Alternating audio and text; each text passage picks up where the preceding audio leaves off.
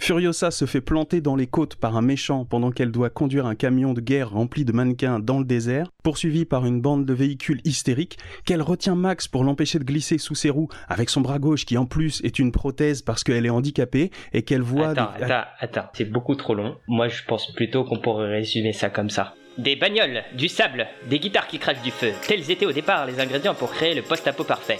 C'est ce qu'on va voir tout de suite dans les spoils du culte. Ah, c'est pas mal.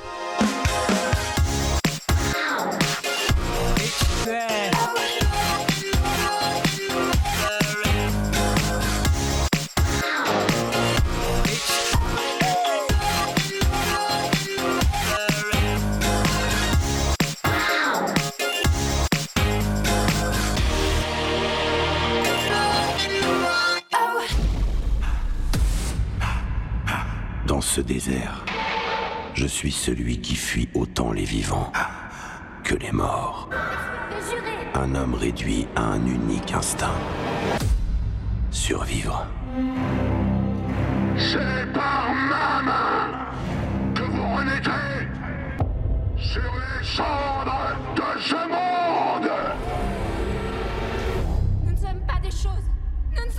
choses. Où les emmène-t-elle Qu'on me les rende Elles sont à moi Vous voulez survivre On y va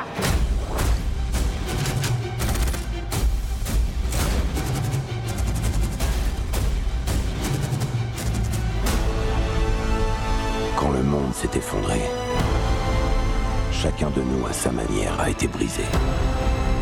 C'était dur de savoir qui était le plus fou. Moi ou tous les autres.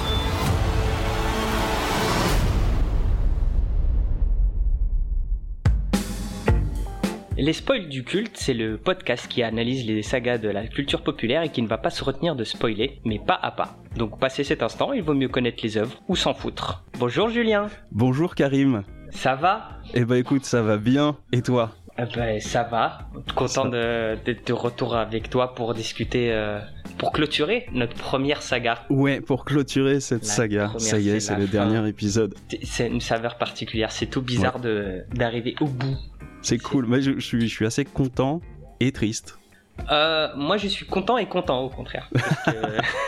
Parce que, j'ai hâte de commencer une autre saga. Ouais, ouais, moi aussi, j'ai j'ai hâte de passer sur une autre saga. Dis donc, papa, t'es au courant? Alors aujourd'hui, on va parler du dernier Mad Max en date, Mad Max Fury Road, Mad Max La Route du Chaos en québécois. Il date de 2015, toujours réalisé par George Miller Mhm. avec Tom Hardy, Charlize Theron, je crois que je l'ai bien prononcé, Nicolas Hoult, Zoé Kravitz et Hugh Keith Bayern. Est-ce que tu sais qui est Hugh Keith Bayern Non Eh bien, c'est le comédien qui joue euh, Immortan Joe. Ah oui, si, si, je sais. Tu as donc l'anecdote? Oui, quelle n'a pas été ma surprise, dis donc. Je l'ai vu deux fois et demi, ce film. D'accord. Euh, la- donc la première fois, histoire de me rappeler tout ça. Je suis complètement passé à côté. J'étais pas un peu, pas forcément dans la critique ou dans l'analyse, mais tu vois, je, je voyais juste un putain de film d'action qui m'a fait kiffer et j'avais rien d'autre à dire que putain c'est bien, putain c'est bien, putain c'est bien. C'était ma peur aussi, hein. C'était ma peur Donc, de se coup- retrouver à dire juste, bah, juste c'est bien tout le temps, quoi. Pour être honnête, après le deuxième visionnage, euh, je suis parti voir des critiques sur YouTube. Des mecs qui descendent un peu facilement des films, genre Durandal ou des trucs comme ça. Ouais. Et c'est comme ça que j'ai capté du coup que Immortan Joe est en fait. Et je te laisse euh, la main. Ah bah c'est en fait le comédien qui jouait Tocutter dans le tout premier Mad Max et qui est revenu là comme un espèce de caméo. C'est par ma main que vous renaîtrez sur les cendres de ce monde Qu'est-ce que t'en as pensé? Il est cool. Il est vraiment bien. C'est un peu logique qu'il soit vraiment mieux que les autres parce qu'il arrive après, le budget a explosé. Par contre, j'ai appris qu'il y avait quasiment pas d'effets spéciaux. Si si, il y en a. Ah si, oui, il y en a. Dans le sens où euh, ils ont pas utilisé du CGI pour des cascades euh, humaines, quoi. Ouais ouais, tout ce qui est percussion, etc., tout ça, euh, c'est que réalisé en live. Comme on dit aux États-Unis, du practical effect. Par contre, il y a beaucoup d'effets spéciaux euh, numériques, mais qui sont pour le décor et les effets d'environnement, comme la tempête, etc. Ouais, ouais. Il y a de l'action non-stop, c'est super bien tourné quoi. Il y a des plans, des fois, euh, le saut du, euh, du Warboy là, avec les deux lance-grenades. Ouais. À un moment donné, il y a une explosion, Max il est sur le camion et il tombe. Il y a un gros zoom sur lui avec un genre un effet de flou, comme le, le flou de la chaleur. Oui, oui. Il y a le plan qui dézoome quand le, le camion va rentrer dans la tempête de sable. On est en train de dézoomer, on est quand même sur un plan large, le camion il est petit. Et ça continue Mhm. de dézoomer, et la tempête elle est encore plus grande, et on continue encore de dézoomer, et euh, le camion Ouais. ça finit par être un petit point, et on voit que la tempête, tu vois. Tu sais, des petits trucs euh, comme ça qui sont franchement sympas et qui sont bien pensés, et qui servent le film et qui le rendent encore plus immersif. Pour moi, c'est un bon film, beaucoup d'action et une prouesse technique aussi. On gâte pas la marchandise.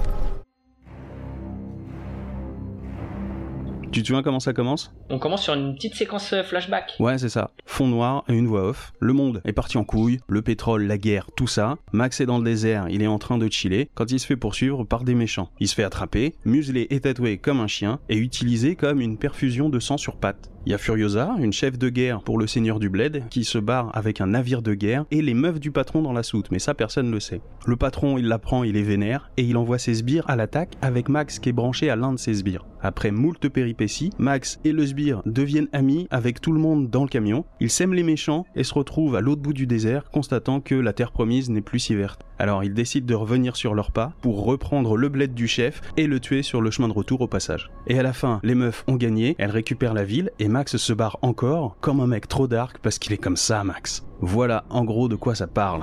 Tout ça pour des petits conflits familiaux. Alors pour reprendre en détail, qu'est-ce qui t'a ambiancé dans ce film? Euh, en fait, j'ai eu l'impression que ce film il a le cul entre deux chaises. Ah ouais? Pour moi, on est entre la suite et le, le remake slash adaptation slash reboot slash remaster slash ce que tu veux. Ouais. J'ai un peu l'impression qu'on est un peu le cul sur euh, entre deux chaises, euh, entre deux chaises pardon. Mais après avoir vu le film, euh, je dirais qu'on est plus sur un remake Ouais. qu'une suite. Je suis assez d'accord parce que c'est vrai qu'il y a des éléments dès le début où quand il y a Max qui est dans le désert, face au désert, en train de marcher sur un lézard et de le bouffer, on entend euh, des voix comme les voix de son passé qui le hantent et puis je crois qu'il y a des visions aussi à ce moment-là. Il y en a tout le Ouais. long du film mais il y en a dès le début en tout cas. Ouais. Et on voit une petite fille. Or son fils Sprog bah, c'était un garçon quoi. C'était pas une petite fille, donc peut-être que c'est une autre histoire alternative. Ça jette des, des, des petites bribes euh, comme ça. Comme pour les autres, on nous dit pas grand chose. Ouais, du coup le doute persiste. On est obligé un peu de deviner un peu ce qui se passe et euh, Et le retour de son interceptor aussi, ce qui nous fait oui. dire qu'on n'est pas dans la suite du 3. Oui. On n'est même pas dans la suite du 2, puisqu'à la fin du 2, il a plus l'interceptor. Donc si Ouais, elle ouais. devait s'inscrire réellement dans une timeline cohérente, Ce serait la suite du 1. Mais ouais. c'est pour ça que pour moi c'est un débat sans fin parce que Hmm, il y a des éléments pour dire que c'est une suite et il y a des éléments pour dire que c'est un remake. Ouais, ouais. Mais moi Bon. j'ai choisi le camp en remake. Ouais, ouais. Ce qui est aussi cool avec ce film, c'est qu'on n'est pas tombé dans la nostalgie. Oui. C'est parce qu'il est sorti pas mal de temps après. On aurait très bien pu euh, avoir un petit caméo de Mel Gibson, Mm. des petits clins d'œil, des petits trucs. Avoir un Star Wars 7 mais euh, à la sauce Mad Max, tu vois. Oui, oui, oui. Et c'est pas du tout le cas. Il est sorti un peu euh, pendant le boom des blockbusters. oui. Mhm. Dans la même période, t'avais Jurassic World, je crois, qui sortait, et un autre Terminator. C'est que des films qui, Qui joue sur la nostalgie sur la nostalgie, ouais. C'est cool que pour celui-là, c'est pas le cas. Après, il y a plein de petits clins d'œil quand même, mais j'ai plus vécu comme euh, des petits easter eggs, tu vois, que Mhm. des vraies séquences genre, hé, t'as vu, tu te rappelles lui, Eh, c'était bien avant. Ouais, ouais. Je suis d'accord avec toi sur ce côté un peu euh, nostalgique, doudou, où on a eu cette période. Ça continue encore, hein. ça continue toujours, parce qu'il y avait eu le Ghostbuster euh, avant qu'il se fasse. est-ce qu'on refait avec les anciens Oui. acteurs ou est-ce qu'on le fait avec un nouveau cast? Il y a eu l'idée d'un cast complètement meuf et c'est ça qui a donné le feu vert au film. Donc on baignait dans cette espèce de revival, alors que Ouais. c'était des espèces d'arlésiennes de suite de remake. Là, je suis assez content que ce film-là soit passé un peu au travers de cet écueil-là. Il a réussi à être un vrai standalone tout en étant un vrai remake, respectueux de la saga précédente, mais pas tomber dans euh, la nostalgie gratos. Ne tombez pas, mes amis, dans la dépendance On est sur un Max un peu plus sauvage. Au début, tu vois, il a les cheveux longs et Mm. toujours son cuir à épaulettes et, et sa prothèse, tu vois, mais euh, ça lui donne un côté sauvage.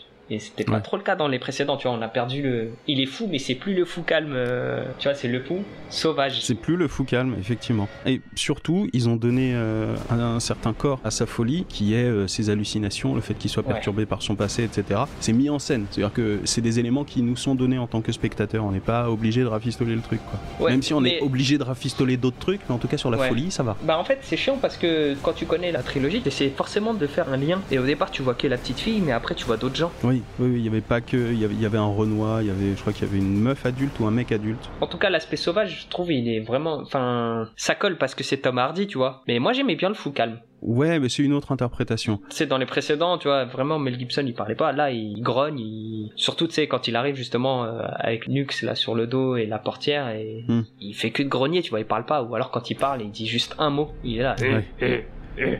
C'est Ouais, une ouais. bête sauvage quoi. Ouais, c'est vrai. Toi, tu cherches quoi? Par contre, il y a un plan what the fuck. Il n'y a pas d'explication, mais il y a juste une petite scène. C'est la scène avec les grosses femmes qui se font pomper leur lait Hmm, Ouais. en tenant des faux bébés. Ah, c'est des faux bébés? C'est des faux bébés. Ah, j'ai pas du tout fait gaffe au fait que ce soit des faux. Du coup, le mec, il a monté toute une industrie de la procréation, tu vois. Il a ses bonasses avec qui, euh, bah, il- C'est lui qui fornique. Voilà, il se les tape. Et derrière, en fait, le lait, ce sera pas les bonasses. C'est pas des vaches à lait, quoi. Ouais, c'est ça, c'est des femmes à lait. On nous explique pas ce que c'est. Déjà à ce moment-là, on sait pas encore que euh, il a des pondeuses. On lui ramène une bouteille de lait, il la regarde, il la file au colosse. Ouais, rictus. Rictus, il boit et fait Hum, c'est bon. et, puis, euh, et puis voilà quoi. euh, La scène d'après, bah on est de retour avec euh, Furiosa et euh, et ce truc-là en fait, tu le comprends que après quand Joe il tape un sprint pour aller ouvrir une grande porte de coffre scellé de banque, tu vois, Ouais, ouais. le truc euh, qui devrait pas exister dans ce monde-là. Il a une putain de porte euh, blindée, chromée, ce que tu veux, et il, ouvre son truc et il y a plus personne quoi. Ses pondeuses sont parties. C'est à ce moment-là que tu comprends qu'en fait euh, c'est à ça qu'elles servent les. euh, Enfin en tout cas moi je l'ai compris à ce moment-là euh, qu'elles Ouais, ouais. à ça. Le mec il se met bien quoi. Il garde les plantes, le lait et l'eau pour lui tout seul quoi.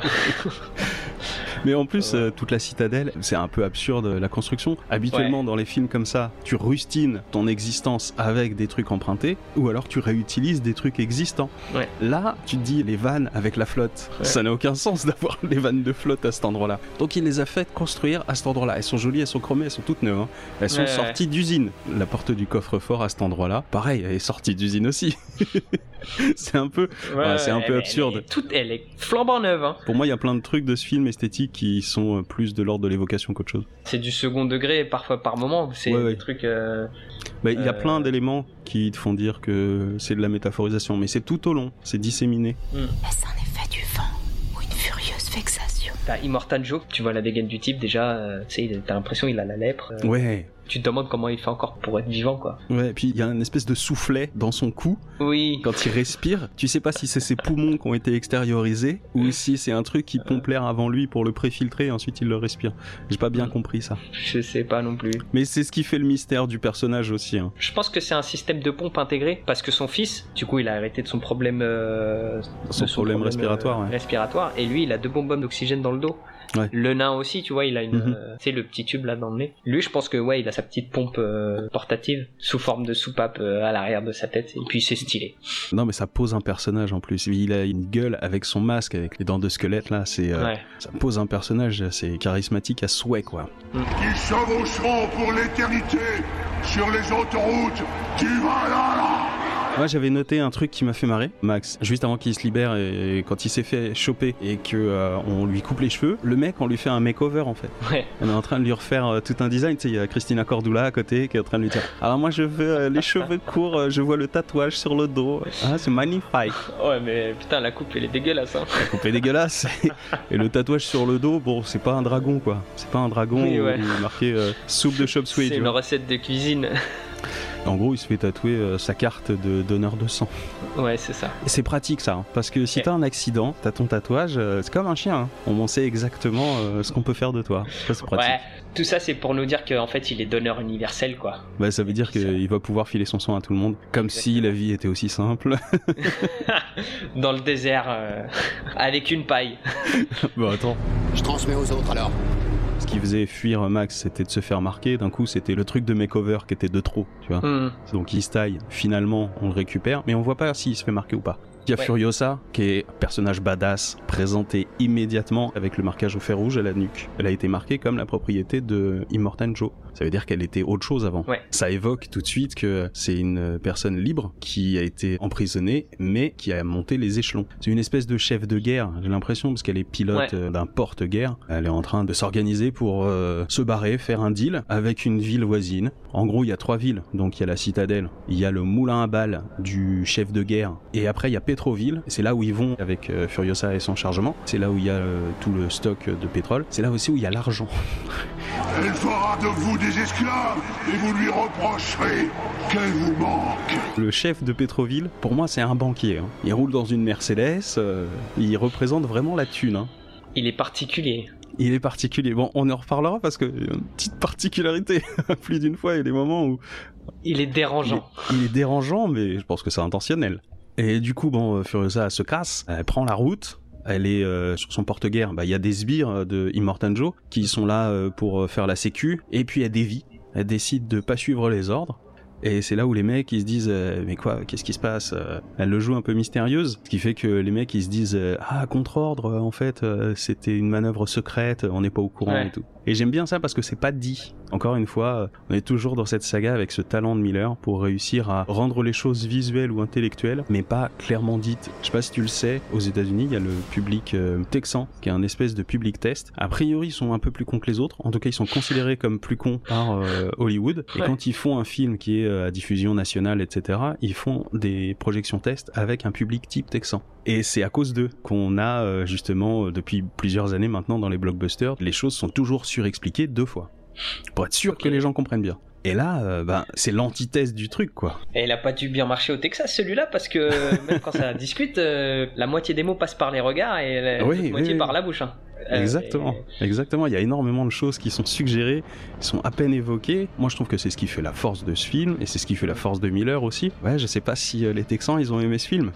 S'ils l'ont aimé, eh ben, c'est un pied de nez à toute cette pratique habituelle d'Hollywood qui a besoin de toujours se rassurer en faisant des projections tests aussi.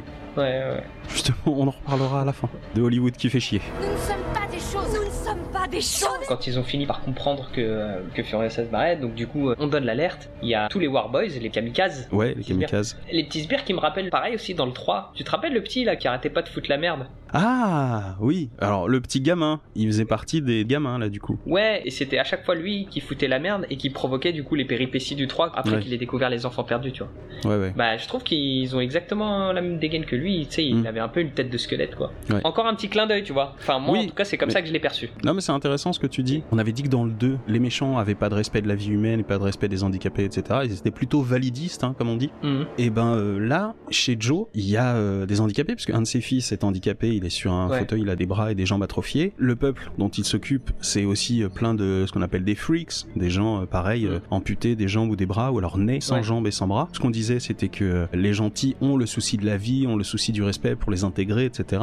Ouais. Là, c'est pas le cas que ça soit aussi manichéen. Le respect de la vie, il y prend différentes formes. Il pioche dans euh, toute la saga des éléments pour d'un coup, c'était un truc que tu connaissais du côté des méchants, bah je peux le mettre aussi un peu du côté des gentils. Ouais. Et ce truc-là de la saga aussi, je le reprends, c'était du côté euh, des gentils, c'était une vraie valeur, bah je le mets du côté des méchants, ça leur donne une Mm. épaisseur. Et c'est un truc que j'ai trouvé hyper intéressant parce qu'il est beaucoup moins manichéen que le 2, même si le 2 il posait un univers un peu manichéen, il jouait sur euh, la distinction du gris, j'ai l'impression qu'il a un peu plus poussé ça. Mais il l'a poussé en piochant dans l'héritage en fait. Faut faire un inventaire. On n'a pas parlé des meufs, des meufs de Joe qui se barrent. Euh, oui. Euh, que des mannequins. Ouais. hein. Enfin, il, il a le pouvoir de, de filtrer et de les entretenir dans ce sens-là, donc ça m'étonne pas. Mais pour moi, ça rentre dans la case euh, la porte scellée là et les vannes. Hein.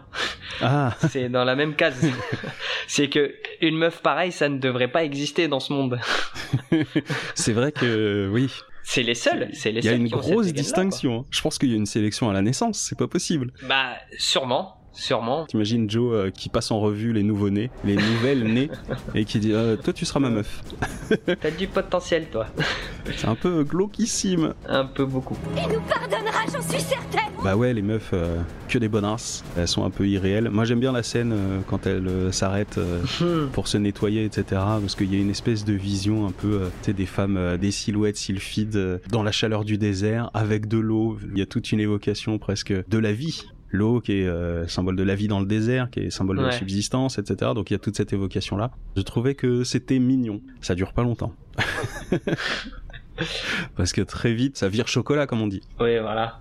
Moi, moi j'ai pas grand chose à dire sur, euh, sur les meufs, Sur à, les part, à part que c'est pas possible. Qu'il y en ait une ou deux à la limite, pourquoi pas, mais là, elles Mm. sont 4 ou 5. Ouais, elles sont cinq, je crois. Et en plus, tu sais, même dans leur attitude, c'est des anges, quoi. T'as la rousse qui finit par en pincer pour euh, Nux. Ça, je voulais en parler, c'est que j'ai l'impression que les meufs, elles ont toute une fonction. Elles, elles représentent juste une quête à tenir, quoi. Et il faut garder l'objet secret jusqu'au bout. Et l'objet secret, c'est cinq itérations bonasses. Il y en a une, c'est euh, la femme amoureuse, c'est la rousse qui va finir avec Nux. Angarade, c'est euh, la forte tête, c'est elle qui meurt, c'est elle qui était enceinte. Il y a la petite blonde, un petit peu fluette, elle s'associe à la fin avec la chamane. Et c'est cette petite blonde qui parle toujours en poésie. Oui. Il y a la petite brunette qui est la traîtresse en fait.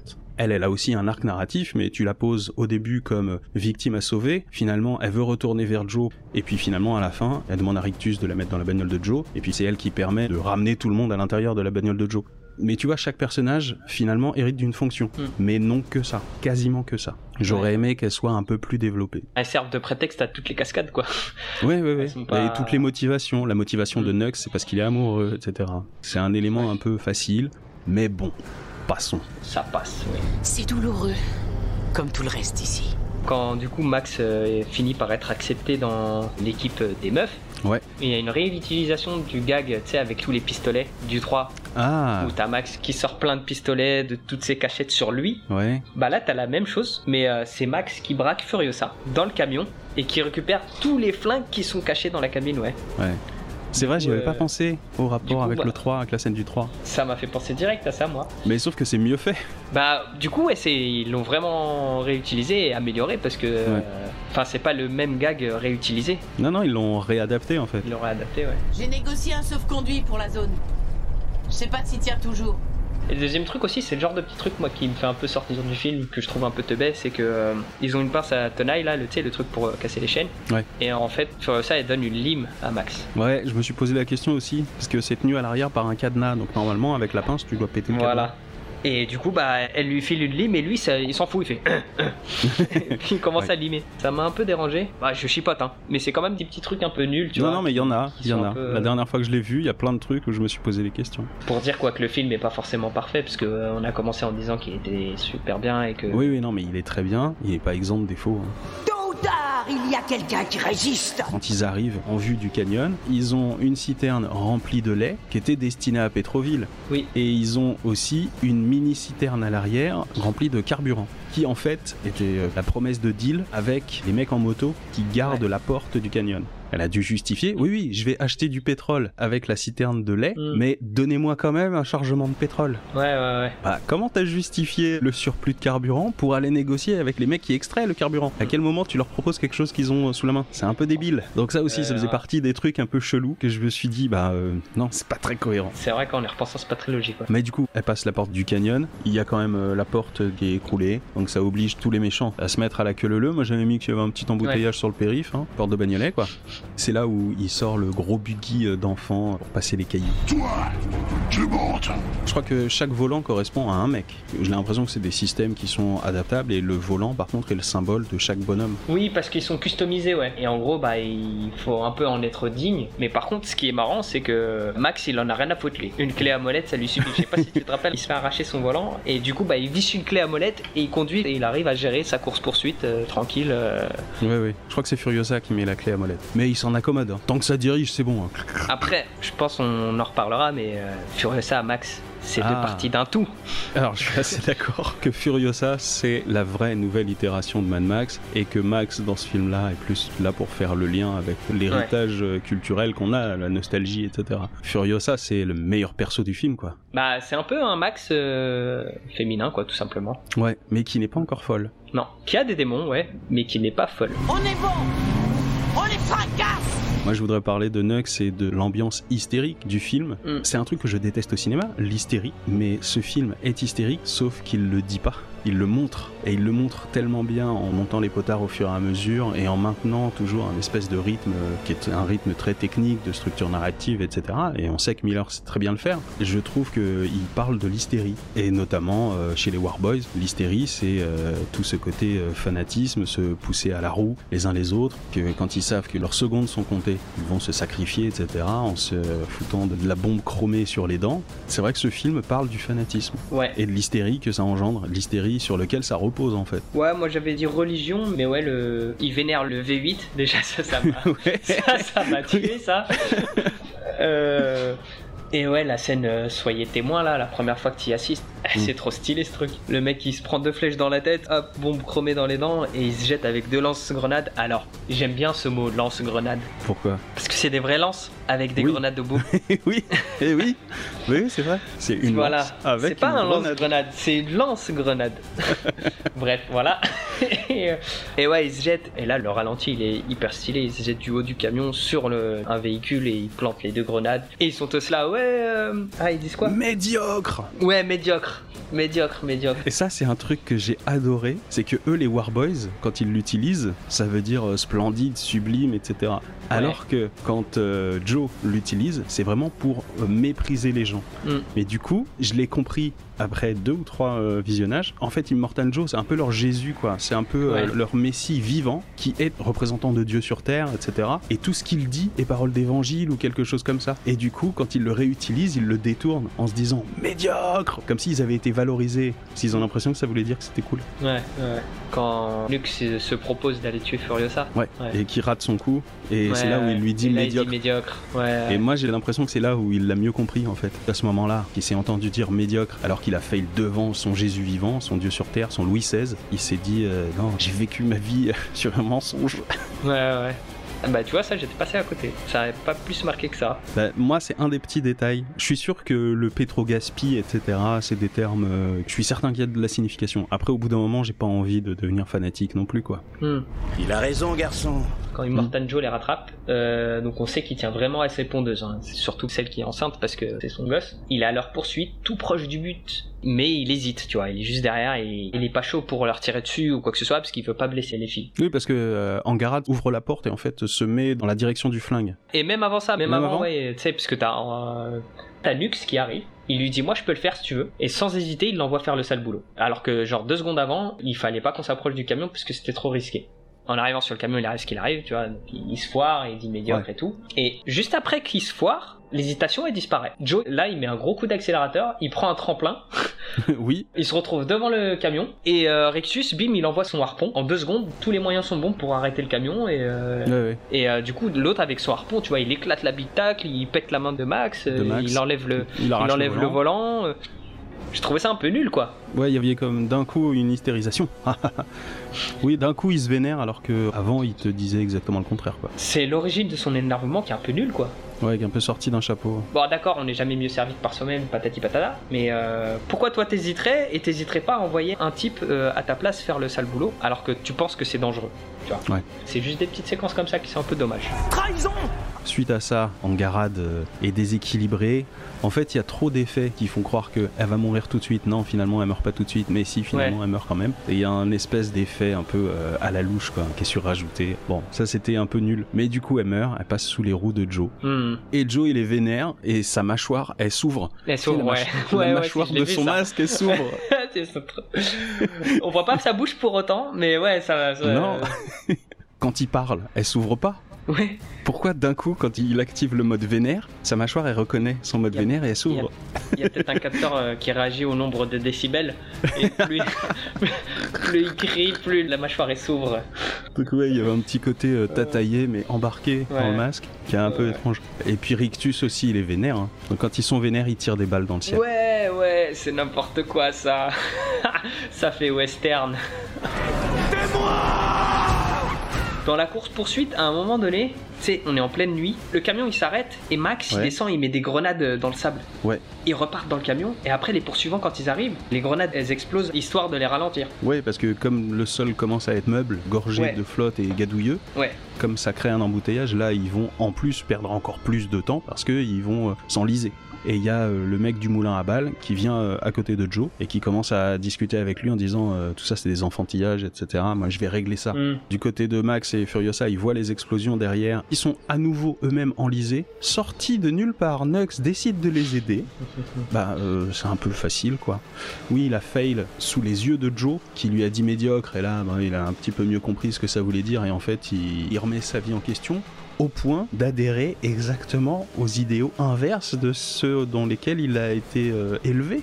Putain, j'ai l'impression qu'on est en train de descendre le fibre alors qu'on l'a surkiffé. mais, euh, Mais on l'a surkiffé malgré ça. mais surtout, la première fois que la rousse elle découvre que Nux est là, il discute 5 minutes avec elle et euh, comme par magie, il sort du camion, il tape un sprint, il attache le treuil, il conduit le camion, il se bat comme un diable, tu vois Alors que. D'un coup, il est investi d'une mission, il comprend exactement les enjeux. À partir de ce moment-là, à aucun moment, euh, tout son background et tout son héritage ne parasite la réussite du plan et l'intégration de sa personne à l'intérieur du groupe, quoi. Ouais, mais il a une santé dégueulasse. Donc du coup, Ouais. euh, tu peux avoir le meilleur mental du monde à un moment donné. Si t'es malade, t'es malade, tu vois.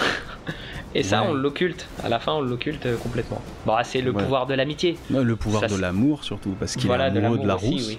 Ça s'excuse, euh, il mais la euh, kiffe, quoi. Tu poses cet enjeu et puis tu l'expliques pas plus, comme ça les gens se disent Ah, il la kiffe à ce point-là. D'accord. Rustinage euh, habituel, ouais. quoi. Je pense que tous ces trucs-là, on les excuse au final parce que d'une, on connaît la saga et on sait que tout est suggéré. Mhm. Et de deux, de toute façon, le but de ce film, c'est de nous en mettre plein la gueule et pas de nous raconter une histoire.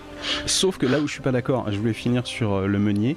Tout le côté métaphorique du film, tous les éléments qui sont des métaphores de notre société prennent encore plus de corps à cet endroit-là. Euh, déjà parce que euh, ils sont trois, ils ont un peu fait la sainte trinité de la société sur laquelle euh, est assis ce monde nouveau. Mhm. En fait, qui est pas plus différent du monde ancien qui a couru à sa perte, etc. C'est aussi un des trucs que les meufs disent quand euh, Nux, il le vire la première fois du camion. Ils lui disent mais qui a tué le monde? Eh ben c'est euh, la vanité de Joe, c'est le fric et le pétrole de Pétroville, et c'est euh, les armes du meunier. C'est pas pour rien que ce soit les trois chefs de guerre qui sont en possession de ce monde survivant. C'est euh, comme les trois piliers d'une culture euh, qui... Ah. Tu vois la métaphore? Hmm.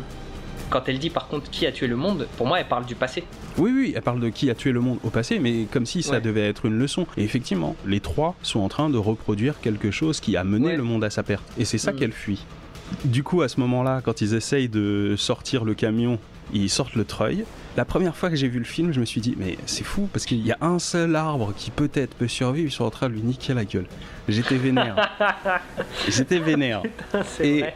après coup, j'ai compris un truc. C'est que euh, même les gentils sont obligés de tuer la nature pour survivre. Je pense qu'il y avait une intention de montrer que, ouais, ils sont gentils, mais c'est pas parce qu'ils sont gentils qu'ils font moins de mal à la planète en fait. Ouais, ouais, ouais.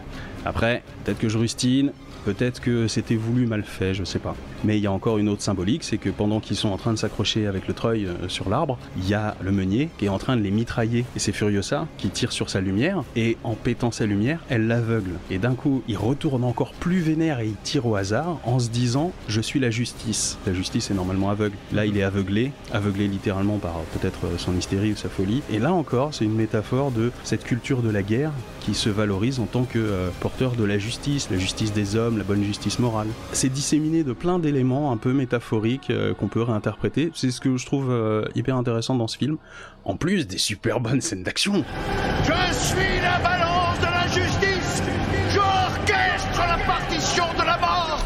Après le début des marécages, il y a les gros marécages avec des hommes et chasses. On les voit Ouais. en pleine nuit. Les hommes et chasses, moi, ça m'a fait délirer parce que euh, tu comprends que le monde est beaucoup plus vaste que ce qu'on te montre. Je suis certain que c'est les créas qui ont imaginé, pondu, pondu, pondu des idées pour étayer le monde, tout l'univers esthétique, etc. Et puis en fait, dans le film, ils se sont dit ouais, mais on peut pas expliquer tout ça, donc on va virer, virer, on garde juste euh, un visuel. Mais je suis certain que c'était très cohérent et très ancré dans un univers euh, massivement pensé en fait. Ouais, alors ça, c'est trop dommage. Du coup, après, à l'autre bout, bah, là où Furiosa pensait retrouver euh, sa terre natale, bah, c'est à nouveau le désert, mais elle retrouve quand même les héritières euh, de sa tribu d'origine. Dont une qui que- est sa pote, hein, et qui a sensiblement le même âge qu'elle, on dirait. Oui, oui, oui. Elle a l'impression de la reconnaître, c'est son ami d'enfance. Tu sais, c'est comme quand tu retrouves euh, ton ami du CP, quoi. Ouais. Tu te dis, ah ça. putain, on a changé, bah ouais, maintenant j'ai des gosses, je suis marié. Et il y a encore un symbole religieux, quoi. Tu sais, quand ils parlent et que euh, ils lui disent, mais ta mère, comment ça va? Ouais, elle est morte au troisième jour. Et là, ils font tous un geste, Ah, comme si ça tapait un, un truc en l'air et ils le ramènent à leur cœur. Tu te rappelles de ce geste-là mm, J'ai pas fait gaffe. J'ai l'impression que chaque peuple a ses croyances. Et genre, à chaque fois qu'il y a quelqu'un qui meurt, ils font ce geste-là. Même pendant la course-poursuite, dès qu'il y a une des meufs qui meurt, Ah, elles font ce geste-là, genre comme si elles attrapaient un truc dans l'air et qu'elles le ramenaient à leur poitrine, tu vois. Je l'ai vu après, effectivement, dans la course-poursuite, et j'avais pas donné plus de signification que ça. Maintenant, je comprends mieux. Moi qui pensais que vous étiez au-dessus de ça. Le moment où, euh, où Max arrive à convaincre tout le monde de repartir. Mhm. C'est l'élément principal qui me fait dire que c'est un stand-alone, ce Mad Max là. Parce que si tu regardes toute la trilogie, déjà Max, il partage le beau rôle pour une fois, ça change des précédents, mais en plus, il est à l'origine en fait de ce qui va se passer. Il a choisi, on va pas dire qu'il a imposé son choix, mais il a convaincu les autres personnages de le suivre. Alors que jusqu'à présent, Max, il subissait les événements, tu vois. Ouais, ouais. Là, c'est lui qui arrive à convaincre. Toujours dans un délire de passage de bâton, parce que tout ce qu'il veut, c'est que son passé ne se reproduise pas et il empêche un peu Furiosa de tomber dans la folie, parce que lui, s'il est tombé dans la folie, c'est parce qu'il a pas réussi à sauver des gens. Et euh, là, il est en train d'assister à ce qui pourrait être l'origine de la folie future de Furiosa, c'est-à-dire essayer tant bien que mal de sauver des gens, mais les emmener à la mort, quoi. Ouais. Sachant qu'en plus, à ce moment-là, on a un plan qui est identique euh, au début. Ah, quand il est face au désert. Ouais, t'as Max au-dessus d'une falaise avec l'intercepteur, avec au loin euh, l'horizon. Ce qui devrait attirer nos attentions, c'est derrière parce qu'en fait il est poursuivi. Mais là, il est au-dessus, pareil, il est en haut d'une dune, je pense. Et euh, t'as d'un côté la moto, de l'autre côté le camion, et il voit au loin les femmes partir. Du coup, là, c'est l'inverse. Ce qui se passe, c'est devant lui, quoi. Oui, oui. C'est comme s'il tournait le dos à sa vie au début et que là, du coup, il lui fait face. Il lui fait face, et en plus, il y a un dilemme. Hmm, Oui, D'un côté le camion et de l'autre la moto. exactement. J'étais content d'avoir capté ça déjà. et, Ouais, ouais, euh, ouais. et je trouve que c'est vachement bien mis en scène, quoi. Ouais. Ça montre que c'est. Il y a un cycle en fait, il arrête pas de se reproduire et que pour une fois, Max, il prend son courage à deux mains et il est à l'initiative de quelque chose pour essayer d'empêcher euh, ce cycle de se reproduire, quoi. Ouais, ouais. Et c'est sympa. C'est hyper cool. Donc ceux qui disent qu'il n'y a pas d'histoire, euh, ah non. non, c'est faux. Et il y en a une. Et d'autant qu'il y en a plein qui ont dit Ah non, mais en fait, à la fin, elle revient au début. Tu sais, comme si tout ça s'était perdu. Mais non, le voyage était hyper important. Ouais, ouais. Quand on n'arrive pas à réparer ce qui est cassé, on devient fou. Après tout ce qui se passe dans le désert, donc ils décident de repartir, ils reprennent le camion, ils s'en vont. Ce qui m'a fait marrer après, c'est que on sait pas pourquoi, les méchants ils sont toujours en train d'attendre dans le désert. Donc euh, Joe, euh, il fait jour, il fait beau, Mais je voulais en parler de ça. et ils sont en train d'attendre dans le désert, ils sont dégoûtés, genre euh, ils font plus rien, ils attendent, ils sont Ils font plus rien, je sais même pas ce qu'ils attendent parce que même quand le, camion revient dans l'autre sens, ils sont étonnés presque. Mais ils font quoi? Ils font rien. Ben, Ils-. Joe qui se tripote le stick et euh, le gros là, le, qui se chatouille les tétons. Oui, oui, oui. Ça, parler du banquier, le banquier euh, qui a des pinces tétons H24. Et à part ça, il se passe rien quoi. Toi, la première fois, ça m'a pas, j'ai pas tiqué. La deuxième fois, je me suis marré. Je me suis dit, mais ils sont, c'est vrai, ils, ils boudent. Ouais, c'est ça, c'est ça. On n'a pas réussi à y aller, putain merde. Alors on attend. Te disais, l'aspect religieux, il est vraiment beaucoup plus développé dans Oui, celui-là. Nux, à la fin, tu vois, euh, quand il va planter le Mhm. camion, il y croit plus hein, à sa doctrine. j'ai l'impression qu'il fait un truc un peu entre les deux du coup parce qu'il lui dit witness. Bah, en fait, il fait plus le spray. Il cherche plus à Oui. impressionner euh, Joe. Mhm. Il cherche plus à aller à- au Valhalla.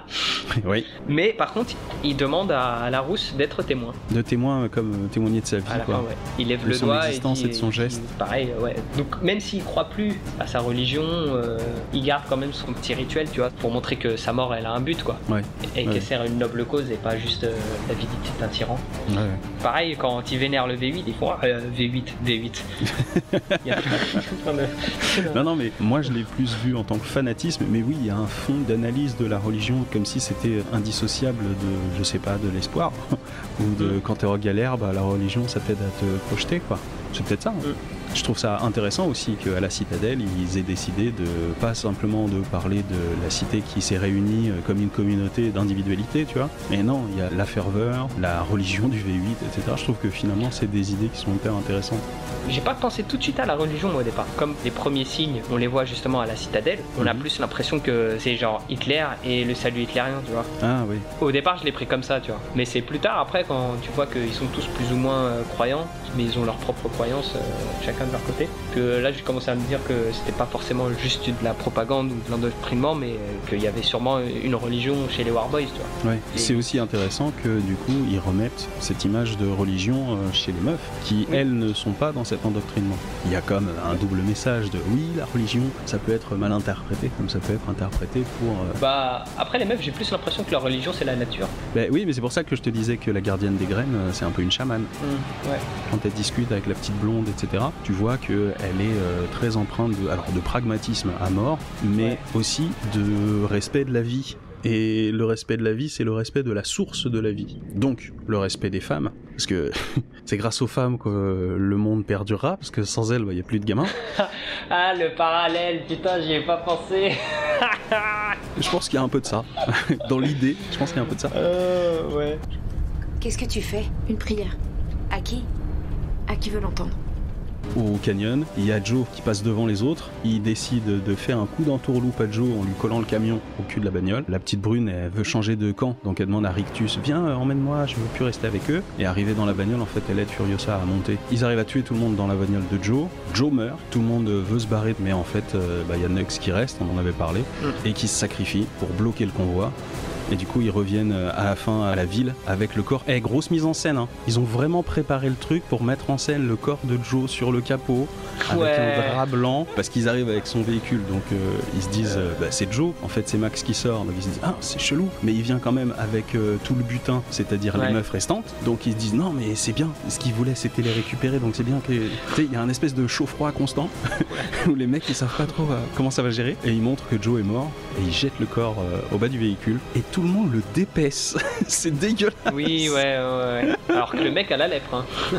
Ouais, ouais, ouais, ouais, putain, moi j'y touche pas. hein. Il monte sur la plateforme pour s'élever et donc euh, regagner euh, la cité de Joe et prendre sa place. Ouais. Il monte avec le camion, il y en a quelques-uns qui montent sur la plateforme, il y a Max, la plateforme s'élève, il y a Furiosa qui regarde un peu au loin, la caméra revient sur elle, et en fait Max a disparu. Ça veut dire qu'il a sauté mais elle l'a pas vu. C'est le genre de petit détail moi qui me fait marrer. Médiocre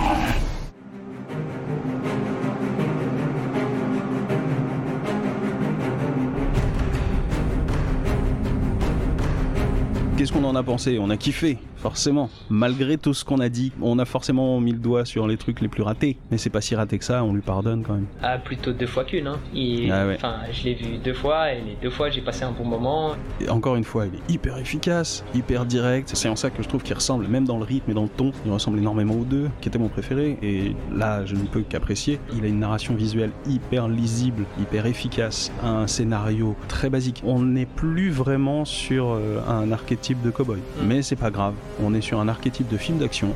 Comme au bon vieux temps.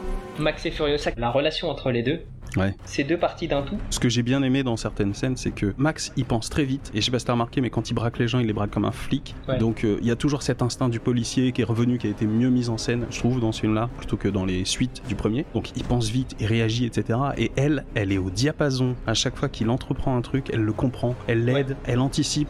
Ou alors quand c'est elle qui fait des trucs, c'est Max qui comprend. Et tu vois, les deux, ils sont vraiment en symbiose, quoi. Mais parce que dès le départ, ils sont très similaires. Les deux ne parlent pas. Mm. Les deux ne font que regarder. Tout au long du film, il y a une complicité qui se crée, mais plus par la force des choses que parce qu'ils s'aiment bien. Ouais. C'est parce qu'ils se rendent compte qu'ils sont pareils qu'ils finissent par s'accepter, se respecter et bien s'aimer, quoi, au final. Durant la première course-poursuite, je crois, ils sont encore dans le stade où ils tolèrent euh, l'existence de l'autre. Il y a déjà une, une complicité dans l'action, tu vois. Ça enchaîne les kills, t'as Furiosa qui recharge le gun pour Max, elle se retourne et elle lui tire euh, genre entre les jambes ou un truc comme ça, et ça Ouais. tue un mec et tout ça, machin. À un moment, il tire aussi au travers de la vitre arrière de la cabine pour tuer un mec qui est sur la vigie. Ouais. Et en fait, les meufs qui sont derrière sont étonnées. Alors que eux deux, ils se passent le bras derrière le cou, etc. pour aller buter pendant que l'autre a pas l'attention euh, attirée par ce truc-là, etc. Ils sont jamais surpris. Ça fabrique visuellement cette espèce de symbiose où tu vois que c'est un corps à deux têtes et quatre bras, tu vois. Et par la suite, il y a Max à un moment donné, il se fait tirer dessus une flèche dans la tête, et lui par réflexe, il met sa main devant la tête, et donc du coup, bah, il se prend une flèche dans la main. De l'autre côté, t'as Furiosa qui se fait planter sa petite lame dans le levier de vitesse dans le flanc. Ouais. Donc du coup, les deux se font blesser. Deux scènes plus loin, ils retirent en même temps les trucs qui sont plantés euh, en eux, tu vois. Ah. Max il retire sa flèche, Furiosa elle retire le poignard. Ça continue de se Ah. battre et à la fin, on passe à encore un autre stade. Le lien entre les deux, il est plus juste, euh, j'allais dire spirituel, pas vraiment, mais euh, c'est plus juste des similarités. C'est euh, deux parties d'un tout. C'est que bah Max il lui file son sang quoi. Ouais. Par contre, lui, il a 12 000 litres de sang Ouais. dans son corps. Ouais, ça va. contre. Il peut en donner à tout le monde. hein. Non seulement il est au négatif, donc compatible avec tout le monde, mais en plus il en distribue. Fait vas-y, bah, je te sers. Ah ouais. Et surtout que le mec il mange pas, il boit, enfin il a bu un peu. Oui, mais oui. il a- et- Il mange pas, il boit pas. passé. Non, mais il en a 12 000 sur lui. Et du coup, bah, en fait, à la fin, bah, il partage un truc. Pour moi, c'est l'un des plus gros points forts du film parce que pour une fois, on nous décrit l'évolution d'une relation entre deux personnages, un mec et une meuf, sans pour autant passer par une romance et du sexe. Ouais. Donc on a remplacé la romance par les chorégraphies avec les guns et on a remplacé le sexe par la transfusion. Moi, je dirais que c'est pas la première fois, mais effectivement, elle est pas iconisée comme euh, une meuf à sauver. Elle sait très bien se sauver elle-même. Par contre, c'est plus facile de se sauver à deux, et les deux sont traités à niveau égal. Et c'est pour ça que je trouve que le personnage de Furiosa est un personnage féministe. En tout cas, pour un blockbuster, j'avais jamais vu de film où il y avait vraiment une, une alchimie entre un personnage masculin et un personnage féminin sans pour autant qu'il y ait de love story ou de sexe ou de quoi que ce soit. Ouais. Et moi, je trouve que c'est rafraîchissant parce Oui. que des fois, on se fait plomber par une espèce de romance rajoutée au chausse-pied, tu sais, forcée. Mais en Ouais. plus, ça pue le canevas hollywoodien euh, chiant. Des fois, que ça présente autre chose, ça fait respirer, ça fait du bien au cerveau, quoi. On dit au revoir à la tête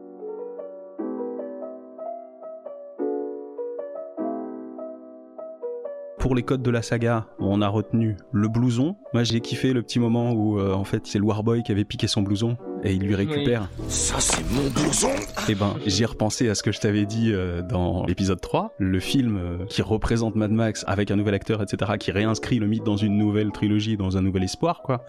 D'un coup, le mec, il récupère son blouson, comme si c'était une mauvaise passe, tu vois, le, tout le côté signification caché dans le 3. Ça, D'un coup, il se dit, euh, non, non, mais on va faire des films d'action quand même. Ouais. Donc du coup, il a toujours son attelle de métal sur la jambe. Ouais. Il a toujours le fusil à canoncier. Ah oui, ouais. Il le récupère au pif. Il le récupère au pif, mais il se trouve que c'est quand même le même fusil qu'habituellement.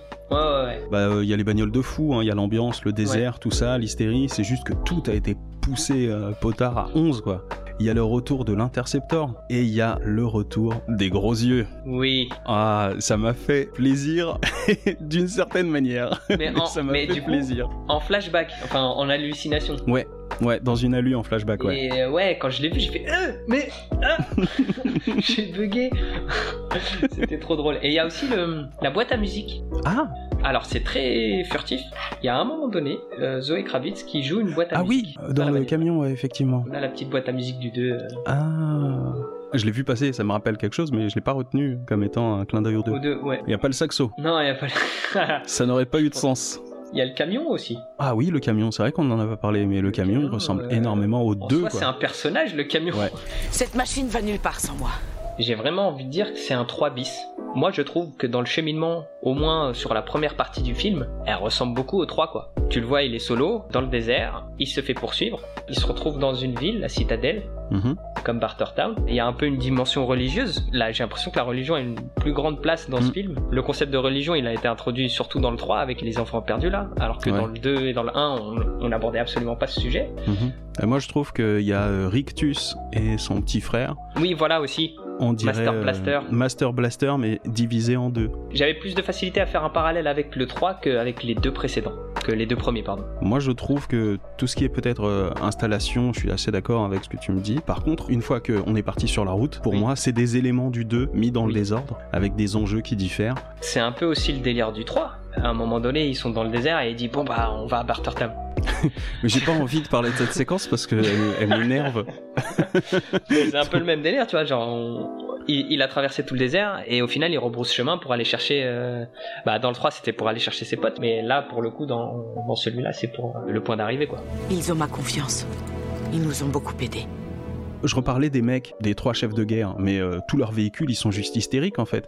Parce Ouais. que quand je parlais de la vanité de Joe, son véhicule, c'est un véhicule typique des années 50-60, mais qui est surboosté. C'est un dragster euh, monster truck avec une double carcasse. C'est comme un double Big Mac sur un double Big Mac, tu vois. Mais en fait, moi, j'ai l'impression, parce que même sur le camion, il y a ça. J'ai l'impression qu'en fait, ils font l'ossature de la voiture et ensuite ils mettent une carrosserie euh, quelconque par-dessus. Mais du coup, le choix des carrosseries, je pense qu'il est significatif. C'est Oui. pour ça que le chef de Petroville, sa bagnole, c'est une Mercedes. Mercedes. Pour moi, le Immortal Joe, son véhicule représente vraiment la quintessence du rêve américain des années 50-60, le mais surboosté, cultivé aux stéroïdes. Ouais, ouais. Son véhicule, pour moi, c'est le plus beau et le plus fou en même temps, enfin le plus beau et le pire. Il fait même pas le choix. Il est monster truck et dragster et un véhicule des années 50 et un seul n'était pas suffisant, on en a mis un deuxième par-dessus.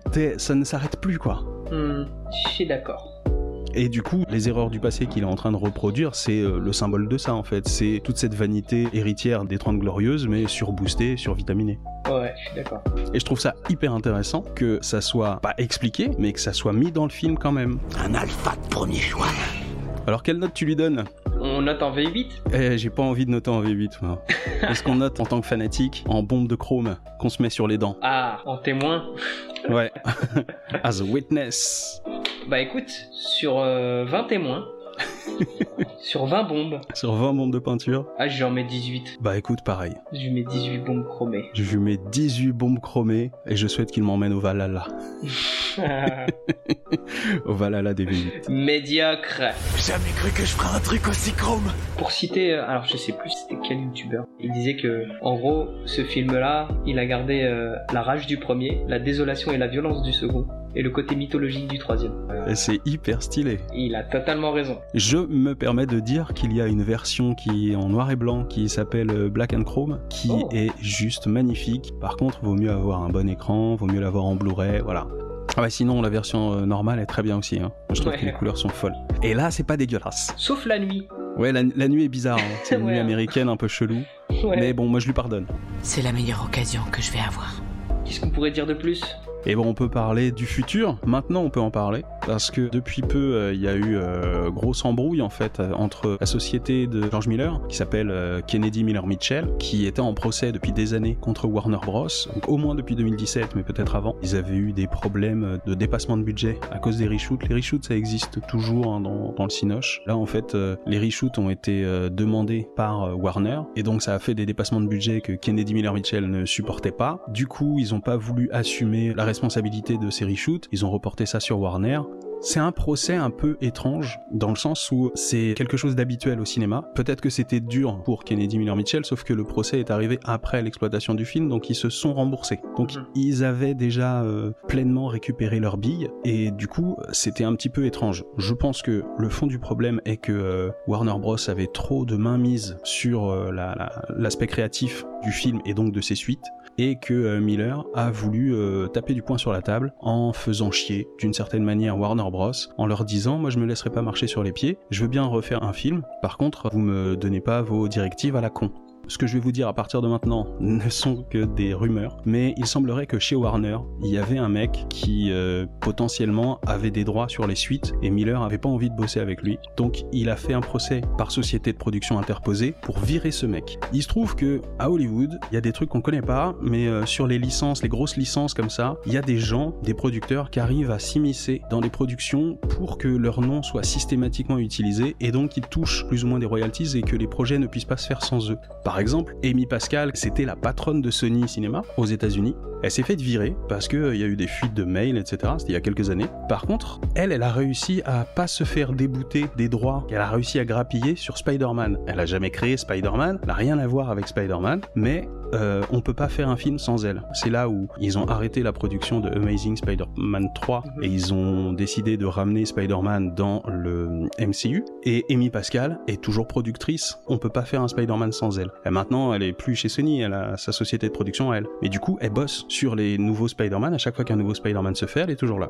Je pense que le cœur du problème en vrai, mais ça n'est qu'une rumeur, c'est que chez Warner, il y avait un mec qui s'était approprié les droits de Mad Max et que n'importe quelle suite à Mad Max n'aurait jamais pu se faire sans lui. Et je pense que ce mec devait être un gros relou pour Miller et Miller, par la société de production, aurait fait le procès pour débouter le mec de ses droits d'auteur. Donc, le jugement a été rendu, je crois, en novembre dernier.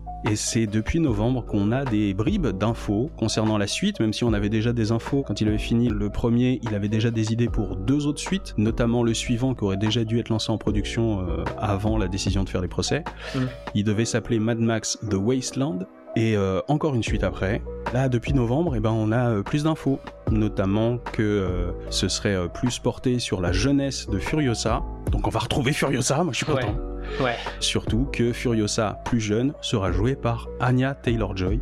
Je sais que tu vois qui c'est. Oui, je vois qui c'est. Pour ceux qui savent pas, c'est elle qui joue dans euh, Le jeu de la dame euh, sur Netflix euh, et qui a joué dans Split et Glass qui joue euh, la petite brune qui se fait kidnapper notamment dans Split mais qui arrive à tenir tête aux méchants. Donc euh, ben, toujours à 75 ans, Miller, il est encore sur les rails, en train de bosser. La promesse, c'est que maintenant que le procès est fini, la production du prochain Mad Max va se lancer, mais va se lancer une fois qu'il aura fini de terminer 3000 Years of Longing. Je crois qu'on peut le traduire par euh, 3000 ans d'attente. C'est une romance épique qui se veut être un anti-Mad Max, qu'il est en train de tourner ou qu'il a fini de tourner, on sait pas trop, parce que ça a pris du temps à cause du Covid. Donc euh, moi j'ai hâte. ne serait-ce que pour son prochain film, euh, 3000 ans d'attente. Je connaissais pas. euh, Enfin, j'étais pas au courant de celui-là. Avant de savoir qu'il avait fait Mad Max, je connaissais rien de ce. De. Enfin, pour le coup, je connaissais Happy Feet et Babe, mais je savais pas que c'était lui. Bon, j'irai voir maintenant que je connais bien Miller. Ouais, moi on m'a conseillé Lorenzo, faudrait que je me force à le mater. Et bien voilà, on finit enfin cette saga Mad Max. Ouais. C'était très intense, très intéressant, on a appris des trucs, on sait ce qu'on aime, on sait ce qu'on n'aime pas. ouais, c'était. C'était en dents de scie un peu. Oui. Ouais, on reviendra forcément pour une nouvelle saga. Pour l'instant, on... on a décidé ou pas? On part sur ce qu'on a dit? On s'engage. On s'engage La prochaine saga qu'on va aborder, on va s'attaquer à un gros morceau. Oui. On va s'attaquer à la série animée Dragon Ball Z. Allez, DBZ DBZ, C'est parti Ouais, Ouais, la nostalgie, euh, l'enfance. Ah là, la pure nostalgie, alors là on rentre complètement dedans. Mais on va essayer de sortir de ça. Donc voilà, On toujours. va essayer euh, de, de déceler un petit peu le cœur, la substantifique moelle. Non, bon, on se retrouvera pour ça, du coup, euh, d'ici un mois, normalement. Parce qu'il faut quand même qu'on se mette les épisodes, donc j'espère qu'on tiendra les délais. Ouais. Vous pouvez me suivre euh, sur Twitter, à Julius underscore F underscore Kali. Mais en plus, alors on a une page SoundCloud qui s'appelle Les Spoils du Culte. Yes. Vous pouvez retrouver euh, tous les épisodes. Mais on a aussi une page Facebook maintenant. Oh oui. J'ai fait la page Facebook. Voilà. Et du coup, bah, on se dit au revoir là-dessus. Yes. Allez, à bientôt pour des BZ. Ciao, ciao. Ciao.